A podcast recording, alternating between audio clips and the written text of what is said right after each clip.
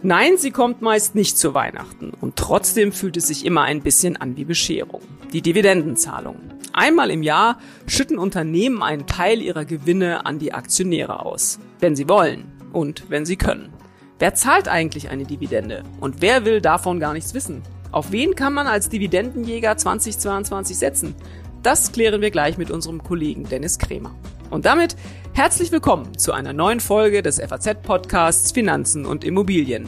Mein Name ist Inken Schönauer.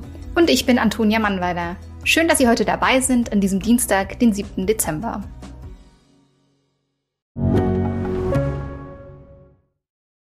Viele von euch haben bestimmt schon für ihre Zukunft vorgesorgt. Und das ist auch gut so. Aber das heißt ja nicht, dass man nicht auch später noch einen Vorsorgeturbo zünden kann. Schaut euch dazu gerne einmal den Schatzbrief der Allianz genauer an, denn dort könnt ihr eine einmalige Zahlung leisten und euch anschließend eine lebenslange monatliche Zusatzrente sichern. Alle Infos findet ihr auf allianz.de slash dein Leben. Antonia, in der vergangenen Woche hat die Allianz für einige Beachtung gesorgt, der Versicherungskonzern. Die hatten ihren Kapitalmarkttag und haben da mal schön die Dividendenpolitik der kommenden fünf Jahre festgesetzt. Fünf Jahre, also das finde ich in so schnelllebigen Zeiten, in denen wir ja leben, einen wirklich langen Zeithorizont. Was hat die Allianz denn konkret versprochen? Naja, in den kommenden Jahren soll die Dividende um durchschnittlich fünf Prozent wachsen. Ich fand, das war echt eine ganz schöne Ansage in diesen Zeiten. Ja, auf jeden Fall. Aber die Allianz, also das sind ja eigentlich ohnehin schon ziemlich treue Dividendenzahler, oder? Ja, absolut. Das ist ein Unternehmen, auf das man sich in Sachen Dividende echt verlassen kann. Also auch in den vergangenen Jahren, also vor allem in diesen vergangenen fünf, wenn man sich die mal anguckt, ist die Dividende durchschnittlich um 5,5 Prozent gewachsen. Allerdings muss man dabei auch sagen, dass sie 2019 und jetzt gerade in diesem Corona-Jahr 2020 auch verharrt ist. Also man muss sich natürlich immer überlegen, dass es eben im Durchschnitt ist, aber nichtsdestotrotz 5,5 Prozent. Ja, das lohnt sich ja dann eigentlich auch für Anleger. Ja, das lohnt sich Tatsächlich.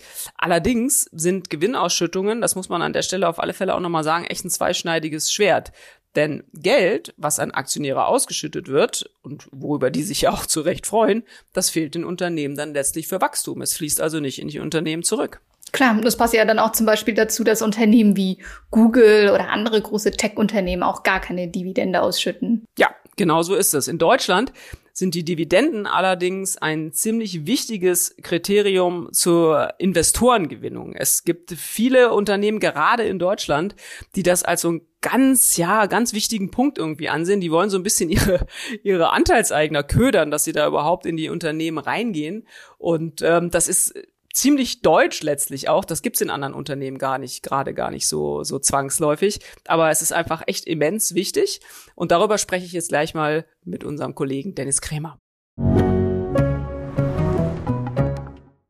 Hallo Dennis! Ja, hallo Inken.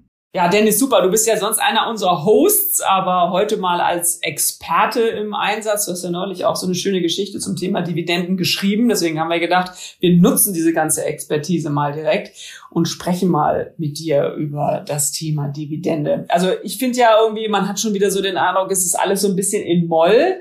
In der Wirtschaft werden die Corona-Maßnahmen verschärft und man weiß so gar nicht, wohin uns auch diese Virusvariante Omikron noch führt. Also komplett Lockdown ist vielleicht abgewendet, mhm. aber uh, man hat ja echt so den Eindruck, wir wissen es halt auch einfach nicht. Und wir reden jetzt mal schlank hier über Dividenden. Wirkt so ein bisschen vielleicht wie Schnee in der Sahara.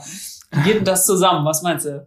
Ja, wirkt jetzt tatsächlich gerade so ein bisschen wie aus der Zeit gefallen, aber man darf ja nicht vergessen, wir hatten zwar im äh, letzten Jahr eine unglaubliche Rezession äh, ausgelöst durch Corona und die Folgen, aber in diesem Jahr haben wir trotz der aktuellen Stimmungslage auch einen unglaublichen Wirtschaftsaufschwung, eigentlich den stärksten äh, in der Geschichte mehr oder weniger. Das vergisst man ein bisschen, weil wir eben viel hören von, äh, sagen wir mal, wirtschaftlich von den Problemen in den Lieferketten und natürlich jetzt ist man selber auch wieder sehr stark unter dem Eindruck des Coronavirus und seiner Folgen. Aber man muss sagen, äh, der Weltwirtschaft, geht es eigentlich gar nicht schlecht schlecht, sondern der geht's richtig gut. Und das bedeutet eben auch, dass die Firmen wieder sehr viel ausschütten können. Und tatsächlich in diesem Jahr ähm, wird weltweit ein Ausschüttungsrekord erwartet in Höhe von 1460 Milliarden Dollar, 1,46 Billionen Dollar erwartet zumindest eine Fondsgesellschaft, Janus Henderson, die da immer sehr genau die Dinge berechnet und recht vorneweg ist bei dieser Einschätzung. Boah, das ist ja echt äh, mal eine Hausnummer. Also das zeigt, wie viel Geld da ist. Und du hast ja schon die Gründe dafür auch genannt. Das muss man sich dann immer auch mal wieder äh, klar machen. Ne? Es gibt ja, wir reden ja auch ganz oft so über Nachholeffekte, Sachen, die 2020 nicht passiert sind. Lass mhm. uns vielleicht mal kurz auch auf 2020 nochmal gucken und mal so ein bisschen rekapitulieren. War das denn in Sachen Dividenden, also Gewinnausstützungen, dann Totalausfall? Hat man da praktisch gar nichts gesehen? Oder muss man da dann auch so ein bisschen differenzieren, vielleicht auch nach Branchen oder Unternehmen?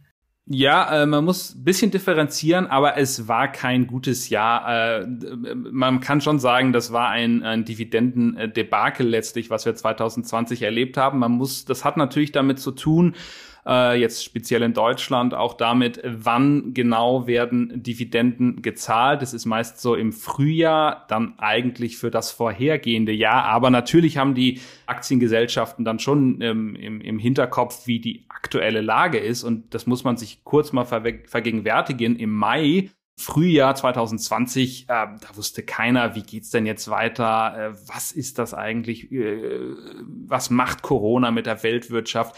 Und da hat man schon massiv die Dividenden reduziert. Am Ende des Jahres war es dann doch nicht ganz so schlimm, aber man kann zum Beispiel sagen, einzelne Konzerne, mir fällt immer wieder ein, äh, BP beispielsweise hat damals halbiert die Dividende und das war schon eher ein, eher ein Debakel. Ähm, Deswegen ist das eine erstaunliche Entwicklung, was wir in diesem Jahr sehen, aber ähm, durchaus erklärbar. Ja, Mai 2020 kann ich mich auch gut erinnern. Wir haben da viele Artikel auch gehabt zum Thema virtuelle Hauptversammlungen, dass mhm. die doch abgehalten werden müssen. Und ich kann mich gut erinnern, dass eines der Argumente war, dass man diese Online-Hauptversammlungen braucht, weil man einen Hauptversammlungsbeschluss haben muss, um über die Gewinnverwendung zu entscheiden. Mhm. Und ich weiß, damals war auch die Diskussion, ja, pff, wer weiß, wer überhaupt Dividende zahlen kann. Also im Sinne von, ne, vielleicht brauchen wir so eine Hauptversammlung gar nicht, weil es gibt sowieso am Ende vielleicht gar nichts zu verteilen. Also das spielt ja da alles äh, eine Rolle. Genau, man kann sich zum Beispiel auch nochmal vergegenwärtigen, Banken hat man sogar eine Zeit lang verboten, Dividenden auszuschütten, weil man gesagt hat, ihr müsst das Kapital bei euch halten. Äh, wir wissen nicht, wie viele Insolvenzen noch auf die Wirtschaft zukommen. Und all das hat zu diesem eher schlechten Jahr 2020 äh, geführt. Mhm. Kommen wir ja später vielleicht auch noch so ein bisschen zu. Das nimmt natürlich so einem Unternehmen vielleicht auch eine Attraktivität, wenn es denn überhaupt noch attraktiv äh, sein will. Ne? Das mhm. ist ja mhm. so ein Thema, wenn man eine Dividende ausschüttet, aber das vielleicht, also eigentlich will, aber das nicht darf das ist schon auch ein, ein Thema bei, mhm. bei Investoren. Sag mal ganz kurz, weil du auch gerade eben den Mai, äh, das ist ja oft so, Dividendensaison, fängt, kommt immer so ein bisschen drauf an, wann die Geschäftsjahre sind, dann sind die manchmal, ähm, wenn die gebrochene, wir sprechen ja von gebrochenen Geschäftsjahren, wenn es nicht das Kalenderjahr ist, aber so normalerweise äh, sind die ja tatsächlich so im, im Frühling, dann gibt's auch die, die Dividende. Das ist ja im Ausland ähm, anders. Da gibt's ja auch unterjährig Dividenden. Äh, gibt sowas auch in Deutschland oder ist das ähm, nur bei uns so, dass wir das einmal im Jahr bekommen? Also meines Wissens gibt's das in Deutschland nicht. Ähm, es ist äh, ein äh, fester Termin. In der Regel ist der so im, äh, wie gesagt, im April, Mai. Es gibt auch ein paar Firmen, die haben eben ein anderes Geschäftsjahr, wie du schon sagtest, die dann eher Januar, Februar zahlen. Wenn ich mich recht entsinne, ist es, glaube ich, Thyssen beispielsweise oder Siemens. Da gibt's einen Termin, aber äh, im Ausland wird das etwas flexibler gehandhabt und auch deswegen kam jetzt nochmal diese Zahl, diese äh, hohe Zahl zustande, weil man gesehen hat, dass einige, vor allen Dingen äh, ausländische äh, Gesellschaften natürlich ihre Dividenden nochmal angepasst haben, weil es ja eben dann doch gut lief oder besser lief, als sie sich das vielleicht ursprünglich vorgestellt hatten. Hm. Lass uns mal vielleicht über so die ja wichtigste Kennzahl sprechen, die die äh, dividendenbegeisterten Anleger so kennen, die berühmte Dividendenrendite. Kannst du uns mal erklären, was dahinter, was sich dahinter verbirgt?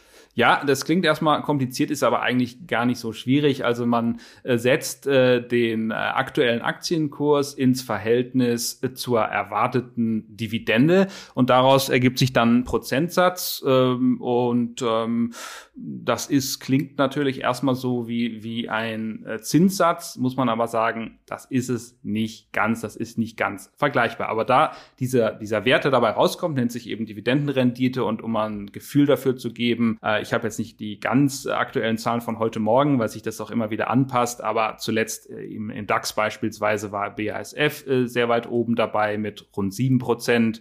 Dann Covestro, frühere Bayer-Tochter, äh, rund sechs Prozent, auch immer vorne dabei, so Konzerne wie die Allianz äh, mit fünf Prozent. Mhm.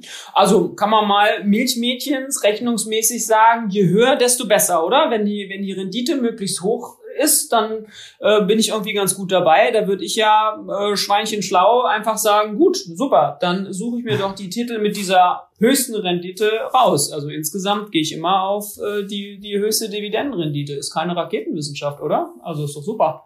Äh, ja, äh, leider muss ich da bisschen äh, Wasser in den Wein gießen. Das ist dann doch ein ganz kleines bisschen komplizierter, denn eine hohe Dividendenrendite kann ja äh, aus zwei Gründen äh, hoch sein. Einmal kann sie hoch sein, sagen wir mal, bei einem gegebenen, sagen wir festen Aktienkurs steigt die Dividende, dann wird die Dividendenrendite höher. Es kann aber auch sein, dass ein Unternehmen sagt, ich halte die Dividende konstant, aber der Aktienkurs fällt und dann ähm, ist die Dividendenrendite auch höher, aber das ist im Prinzip eine optische Täuschung. Äh, das sieht dann gut aus, aber muss überhaupt nicht gut sein. Und wenn man jetzt zum Beispiel äh, BASF mal nimmt, ist es natürlich keine schlechte Firma, aber die hatten in diesem Jahr einen Aktienkursentwicklung, äh, die nicht so äh, zufriedenstellend war. Und auch deswegen sind die da so weit vorne. Das heißt, das muss man schon sehr stark äh, mit beachten. Man kann jetzt nicht sagen, ich nehme die Dividende und ähm, danach äh, richte ich meine ganze Strategie aus. Es hängt immer noch ganz wesentlich entscheidend davon ab, wie gut oder schlecht, wie geht es einer Firma? Also was ist, sind ihre harten Wirtschaftskennzahlen? Und das andere kann Anhaltspunkt sein, aber äh, sollte nie äh, ähm, der, das Hauptauswahlkriterium sein. Das ist also nur so ein Baustein in meiner, in meiner Strategie, hoffentlich bei ja, der Auswahl ja. von Aktien oder man genau. kann mal drauf gucken, aber man muss auch die Entwicklung wahrscheinlich dann auch einfach mal beobachten. Ja, also das macht es ein bisschen anstrengender. Ich würde auch sehr warnen vor einer Sache, die äh, die äh, Fondsgesellschaften eine Zeit lang sehr forciert hatten.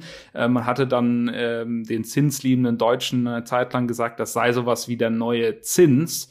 Das ist es aber überhaupt nicht. Also das sollte man sich klar machen, denn eine, ein Zins für eine Anleihe, der wird in der Regel gezahlt. Der steht vorher fest. Er wird nur dann nicht gezahlt, wenn das Unternehmen pleite geht. Äh, das ist aber eine, äh, natürlich ein harter, harter Einschnitt. Eine Dividende kann immer äh, ausfallen. Es gibt keine sozusagen kein Anrecht auf eine Dividende, wenn die Gewinnentwicklung so ist, dass der Vorstand denkt, er könne keine Dividende zahlen, weil es besser fürs Unternehmen ist dann ähm, kann die sehr kurzfristig ausfallen und deswegen kann ich mich auf diese Zahlung nicht verlassen. Obwohl es mhm. natürlich Unternehmen gibt, die schon versuchen, jedes Jahr höhere Dividenden zu zahlen. Aber wenn man nur mal das letzte Jahr nimmt, wie gesagt, Ölkonzerne, die galten als die Dividendenzahler schlechthin und auch die haben dann auf einmal ganz massiv gekürzt. Ähm, mhm. Also es gibt keine hundertprozentige Sicherheit.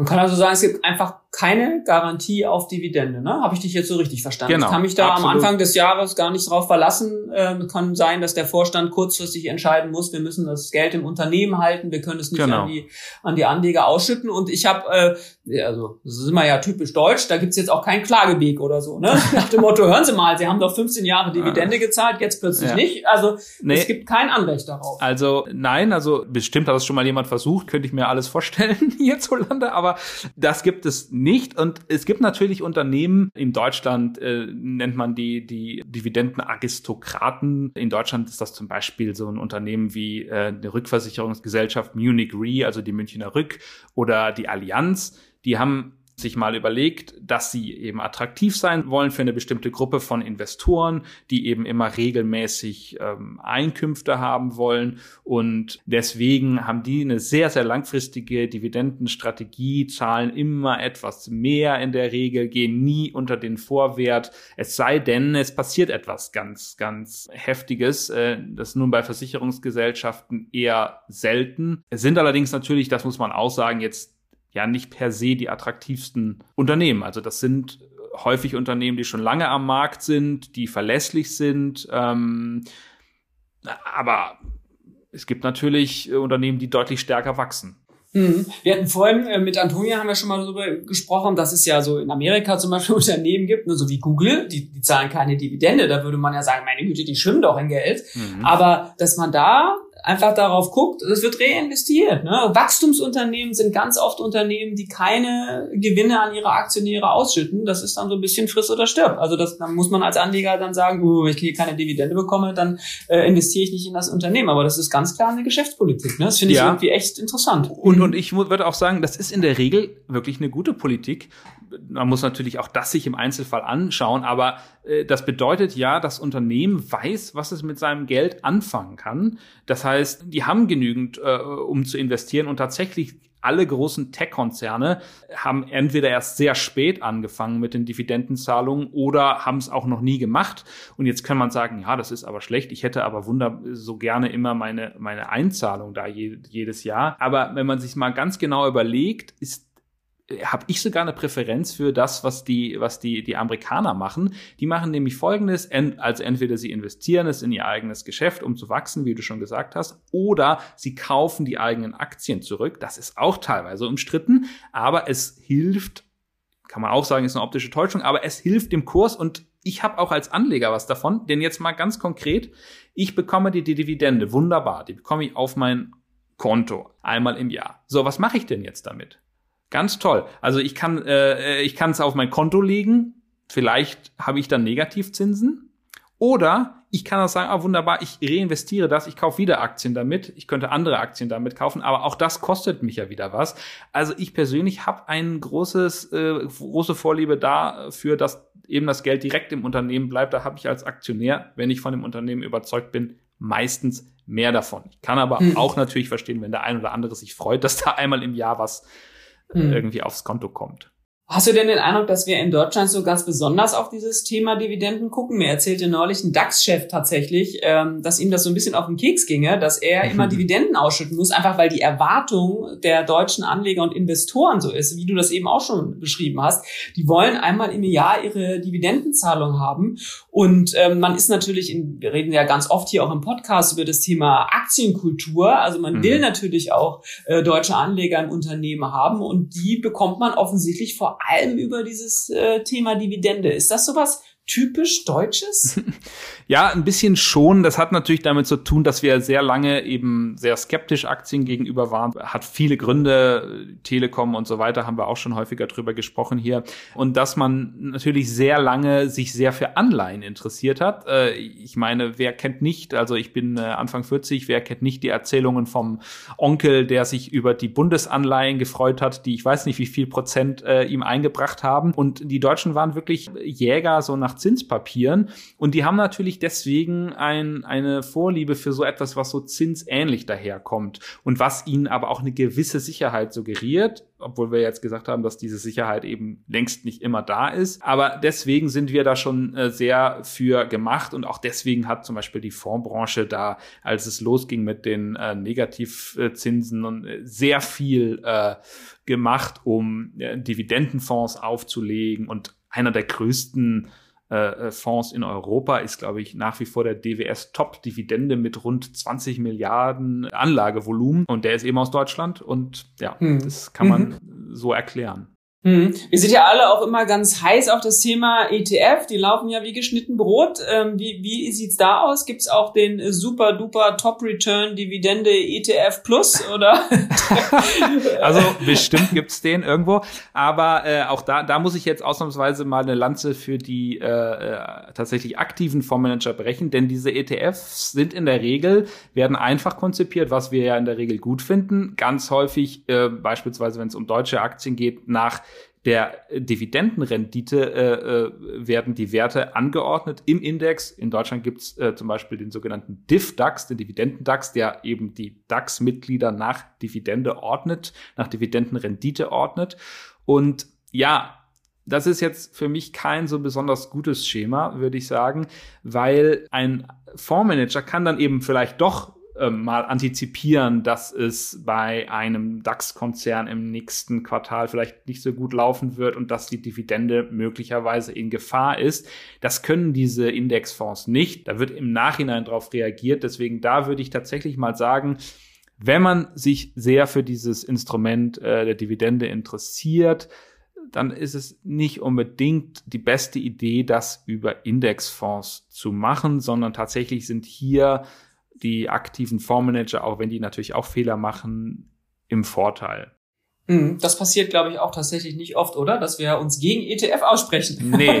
Gerade also, du, äh, lieber Dennis. Ja, ich bin jetzt kein, wie gesagt, ich gucke das alles, ja. versuche das alles ja. nüchtern anzugucken. Ja. Äh, und ja, in den meisten Fällen würden wir sagen, ETFs sind günstiger und investieren breit und so weiter. Und äh, aber in dem Fall sind sie eben, ist das eben sehr rückblickend und ähm, da haben dann doch vielleicht die Menschen mal ein Vorteil, äh, um, um meinem Ruf hier gerecht zu werden. Äh, eben auch nicht alle. auch da kann man trotzdem Fehler machen. Dennis, lass uns zum Schluss noch mal ein paar technische Sachen irgendwie klären. Gibt es ja die Dividende eigentlich äh, automatisch oder muss ich das irgendwie äh, beantragen? Äh, muss ich da irgendwie mein Konto, meine Kontonummer irgendwie wohin schicken oder wen anrufen? Was muss ich machen, um die Dividende eines Unternehmens zu bekommen? Nee, ich muss also nichts beantragen. Ich muss äh, Besitzer der Aktie sein oder natürlich mehrere Aktien am Tag äh, der Hauptversammlung, an dem eben der Beschluss sozusagen über die Dividenden ergeht. Es ist eben so, der Vorstand schlägt vor, sagt, wir haben ein gutes Geschäftsjahr hinter uns, wir bieten pro Aktie, ich sage jetzt einen, einen ausgedachten Wert, ein Euro an und dann entscheidet die Hauptversammlung darüber ähm, und wenn ich an dem Tag die Aktie besitze, dann wird mir das automatisch überwiesen. Hm. Du hast gerade gesagt, ich muss die Aktie am Tag des Beschlusses äh, besitzen. Na, wie lange muss ich denn so eine Aktie praktisch halten, um die Dividende zu bekommen? Dann nur auch an dem Tag oder gibt's da irgendwie Fristen? Man muss sie drei Monate vorher schon gekauft haben und dann an dem Tag besitzen? Oder kann ich am Ende vielleicht auch sowas wie ein Jahr, sowas wie Dividendenhopping irgendwie machen? Dann kaufe ich doch äh, bei allen Unternehmen, die eine Dividende wahrscheinlich zahlen werden, an dem Tag die Aktie und dann verkaufe ich sie halt irgendwann wieder. Strategie? Also das, äh, das Letztere kann man machen, ja. Also es gibt da keine, keine Fristen. Ob es einem jetzt wirklich so viel hilft, ist, ist eben die Frage, äh, weil äh, diese Dividendenzahlung wirkt sich auch in einer gewissen Form, meistens sehr abgemildert, auf den Aktienkurs aus. Also das ist jetzt nicht wirklich die Strategie, die ich empfehlen würde, aber man kann das, man kann es machen, aber ist erstens sehr aufwendig und zweitens habe ich eigentlich nicht so viel davon. Also, mhm. ja, da ist es schon, ist schon wichtiger, was wir sonst sagen. Also wenn ich, wenn ich schon mich mit den Unternehmen beschäftige, was ja an und für sich gut ist, dann kann ich ja auch und, und Lust dazu habe, dann kann ich ja eben auch auf meine Favoriten setzen und jetzt vielleicht nicht äh, versuchen, da irgendwie so äh, äh mit an einem Tag irgendwas einzusacken, was mir aber, wie gesagt, dann auch auf längere Sicht eigentlich recht wenig bringt nur. Hm. Und zum Schluss vielleicht nochmal die Frage, muss ich auf Dividenden eigentlich Steuern zahlen oder ist das alles äh, Cash in die Tash? Wie funktioniert das? Nein, also das ist, äh, unterliegt ganz normal der, der Abgeltungssteuer. Also da äh, komme ich nicht äh, äh, raus. Da, auch da, da sind die jetzt nicht besonders bevorzugt äh, behandelt, die, die Dividenden-Fans. Okay, da auch nochmal äh, der Hinweis, es ist eben nichts umsonst, ne? Was, was will man da schon machen? So ist es offensichtlich, ja. So ist es. Super. Dennis, ganz herzlichen Dank dafür. Danke dir. Antonia, das waren jetzt wieder eine ganze Menge Infos zum Thema Gewinnausschüttung oder Dividende. Was ist bei dir hängen geblieben? Hängen geblieben ist auf jeden Fall, dass die Dividende nicht der neue Zins ist. Ein Zins wird vereinbart und gezahlt. Die Dividende kann dagegen immer mal wieder ausfallen. Das ist also nichts, auf das man sich wirklich verlassen kann. Und du? Ich fand das jetzt irgendwie echt ganz interessant. Ich meine, den Dennis haben wir schon so häufig gehabt zum Thema ETF und er ist ja echt ein glühender Verfechter dieses Thema. Also ich will nicht sagen der Vorsitzende des Fanclubs ETF, aber schon finde ich nah dran, mindestens mal Kassenwart. Aber von dem zu hören, dass zum Beispiel Dividenden-ETF vielleicht nicht immer zwangsläufig das Mittel der Wahl sind, wenn man sich mit diesem Thema beschäftigen will, das fand ich schon überraschend. Da haben wir jetzt endlich mal, wirklich mal, eine Lanze für das aktive Fondsmanagement gebrochen. Und da muss man ja sagen, das kommt bei uns echt nicht so oft vor. Nun wirklich nicht. Und damit wären wir auch schon wieder bei unserem Ding der Woche. Was hast du uns dieses Mal mitgebracht, Inken? Ah, heute wird's ganz staatstragend, Antonia. Mein Ding oder besser meine Person der Woche ist, tada, die neue Regierung. Hui, aber warum das denn? Ja, ich finde diese Woche markiert mit diesem Abgang von Angela Merkel und dann auch natürlich der, letztlich der, der ganzen Bundesregierung und dieser Stabübergabe zu Olaf Scholz irgendwie so ein echt neuer Anfang mit so einer neuen Koalition, mit neuen Aufgaben. Ich denke auch so an dieses ganze Thema Klima, Klimakrise, Klimawandel, Klimarettung. Ich glaube, dass sich da für Anleger, das haben wir oft auch schon in der Zeitung geschrieben, so ganz neue Möglichkeiten eröffnet und in gerade so in diesem Thema Nachhaltigkeit in allen Facetten, da ist echt so viel Geld drin, da ist, mhm. ja, da, das, da passiert irgendwie eine Menge. Und das finde ich, das qualifiziert auf alle Fälle fürs Thema der Woche. Ja, ich meine, sogar die Aktienrente steht ja im Koalitionsvertrag. Also für Anleger dann auch ein wichtiges Thema. Absolut, das ist ein sehr gutes Stichwort und da bin ich auch wirklich mal gespannt. Du hast es ja erwähnt, es steht im Koalitionsvertrag ähm, drin, allerdings noch nicht mit so besonders viel Details, aber da muss jetzt echt mal was kommen. Wir haben ja hier auch schon sehr oft über das Thema Aktienkultur gesprochen. Das muss jetzt irgendwann mal vorangehen und vielleicht hilft die Aktienrente ja auch. Ich finde aber auch, dass der ehemalige Bundesfinanzminister und Neukanzler da ein bisschen was zu beitragen soll. Der hatte nämlich mal in einem äh, Interview gesagt, dass sein Geld äh, was er erwirtschaftet hat bisher, Achtung, auf dem Sparbuch liegt. Und ich finde, da ist es echt in Sachen Aktienkultur noch wirklich Potenzial nach oben. Auf jeden Fall. Und das war's auch schon wieder mit unserer dieswöchigen Folge des FAZ-Podcasts Finanzen und Immobilien. Wenn Sie Fragen haben, Themenwünsche oder andere Anregungen, schicken Sie uns eine E-Mail an podcast.faz.de oder schreiben Sie uns auf unseren Social Media Kanälen. Kommen Sie auch gerne mal in unserer LinkedIn Gruppe vorbei. Da ist die Community mittlerweile sogar auf über 150 Leute gestiegen. Wir freuen uns, wenn Sie uns abonnieren und wenn Sie uns weiterempfehlen. Zu finden sind wir überall dort, wo es Podcasts gibt. Tschüss, bis nächste Woche. Alles Gute und machen Sie etwas aus Ihrem Geld.